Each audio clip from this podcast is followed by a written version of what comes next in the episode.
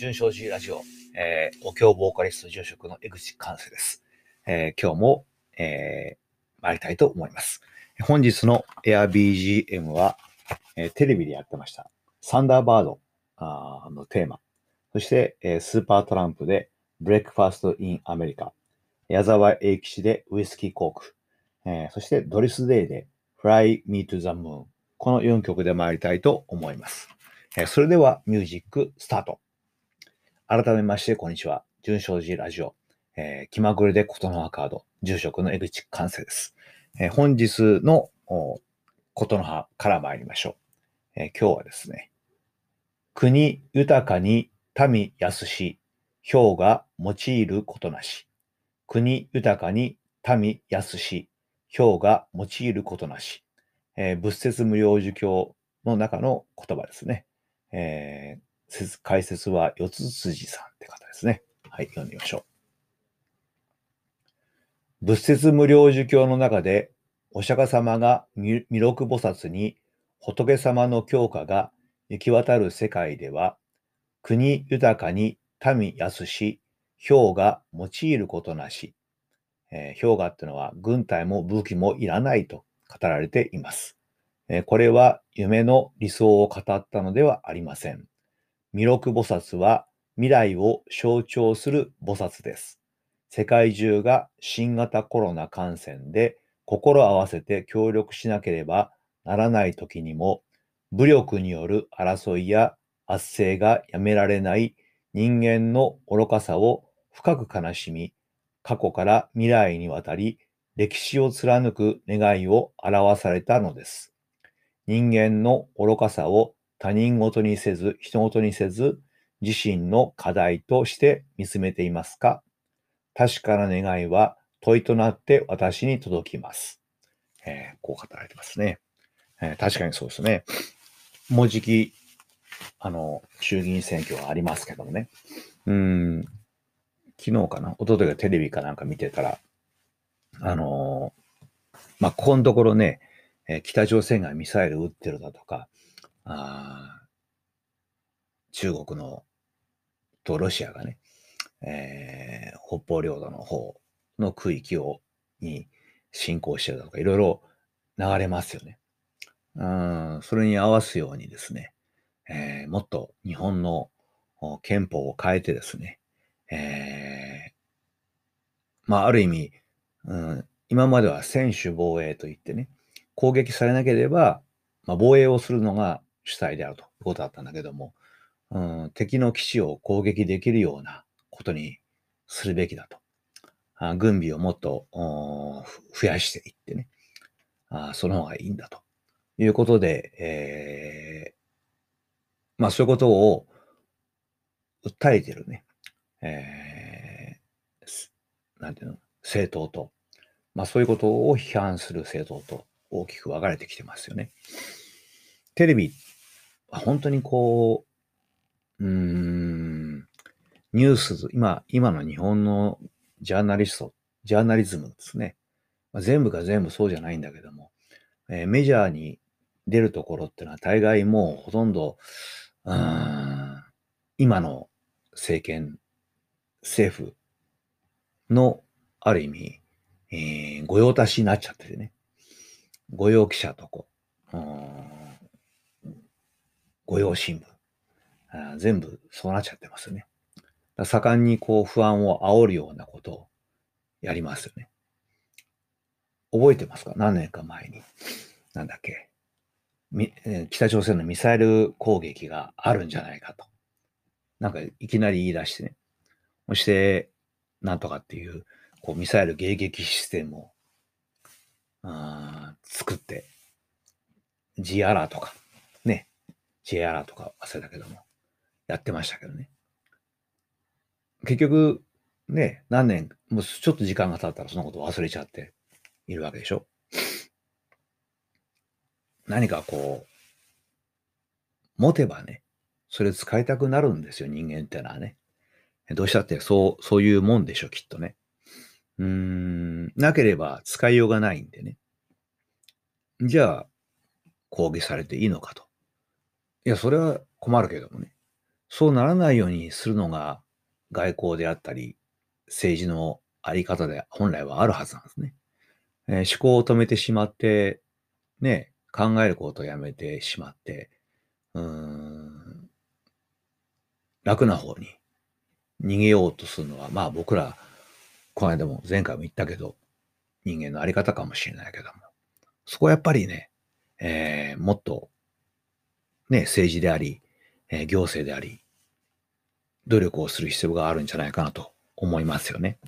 うん。やっぱりね、本当にコロナになって、ね、ここに書かれてるように、本当に愚かだなと思いますよね。えー、みんな協力していかなきゃ、なんとかしなきゃいけないんだのに、やっぱりこれは格差があったりだとか、そういうことで紛争や戦争をやって、それでお金儲けをしようという人がいるわけですから、うん。やっぱこれは日本だけの問題じゃなくてね、世界的にそういうことを考えていかなきゃいけないだとは思います。えー、ありがとうございます。さて、お便りをいただきました。えー、お便りですね。えー、YT さんです。私は2回文法会に参加させていただき、このような社会になってしまい、若い世代に申し訳ないと話していたおばばです。えー、ご無沙汰していましたが、秋から文法会に通う、伺う予定でおりましたが、なかなか伺えません。えー、このラジオは楽しみに拝見しております。ありがとうございます。あまあ、まあ、前にも言った通り、あそうやってね、こうやってお便りいただくと本当に、あモチベーションが上がりますよね。もうな、なんとかサボりたいというのが私の、うん、常なんでね。うん、こうやっていただくと、あ、ちょっとやんなきゃいけないかなと思いますんで、ぜひまた今後ともよろしくお願いいたします。まあ、文法会の方にもね、お運びいただければありがたいかなと思っております。えー、あちこち話してこの間、あの、ゆいしんさんからリクエストいただいたね、ディル・ウージー・バート。どっかで聞いた名前だなと思った。リル・ウージー・バート。僕、あの、この、なんていうの？音楽は知らなかったんだけども、聞いた名前だなと思ったら、あの、この人は、あの、額に、おでこにね、ダイヤモンドを埋め込んでて、それが取られたって言って、ちょっと騒ぎになった人ですね。あ、なるほど。うん、最近のちょっと有名な人。あ名前知らないけど、ものすごい、まあ、有名なアーティストのようですね。えー、皆さんもご記憶あるかもしれません。さて、今日はね、あの、毎月ね、えー、楽器参りで伺ってる、うん、もう、何年になるんだろう。6年近くなるかな。あシドさんって言ってね、まあ、お友達になった。ね。その人がね、今、B ファープっていう、うん、ピアノの、あのー、ペダルですね。えー、ペダルを踏まなくても、音が増幅できる、うん、機械を作ったんです。えー、それがもうじき売り出されるんでね、チラシを作ったっていうのをちょっと、まあ、あの、ホームページの方にちゃんと載せますけども、こういうものです。B ファープってね。あの、しぞさんはね、えー、映像をご覧になっていただくとわかるんだけども、あのー、足に障害があったりするんでね、面白いな。あの、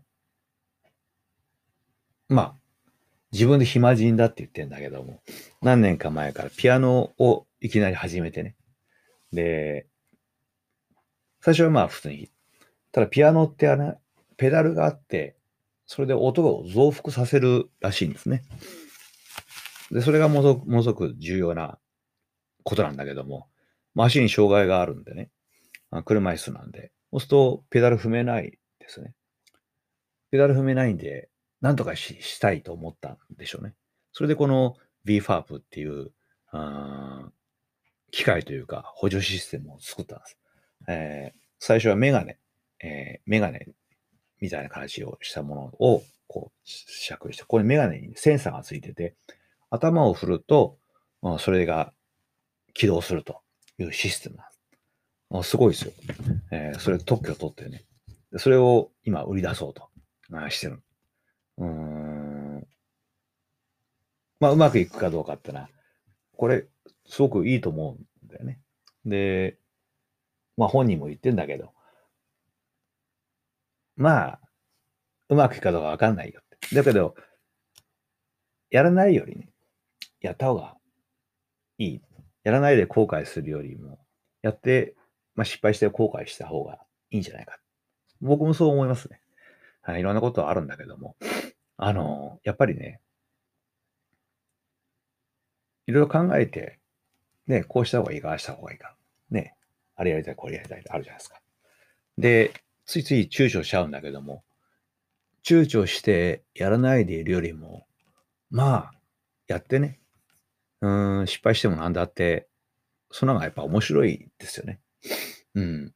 やらない、まあ、くたばるときに、死ぬときに、ああ、やっておけばよかったと思うよりも、ね、あれこれやって失敗したけど面白かったと思う方がいいじゃないですか。ね。だから、何でもやっぱり、皆さんもね、どんどん、まあ、年だからとかね、うん、あれだから、これだからって、ついつい理由つけちゃうんだけども、やりたいと思ったらやった方がいいですよね、やっぱね。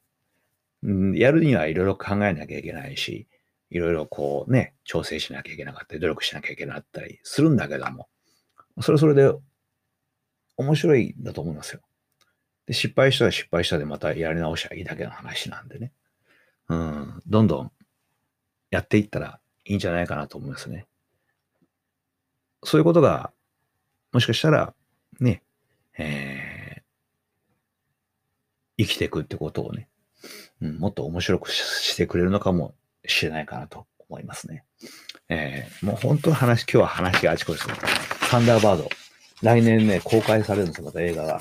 それが楽しみでね、サンダーバード55っていうんだけども。スーパーマリオネーションってあの、ご存知の方はいらっしゃるかもしれない。サンダーバードって、あの、操り人形なんですね。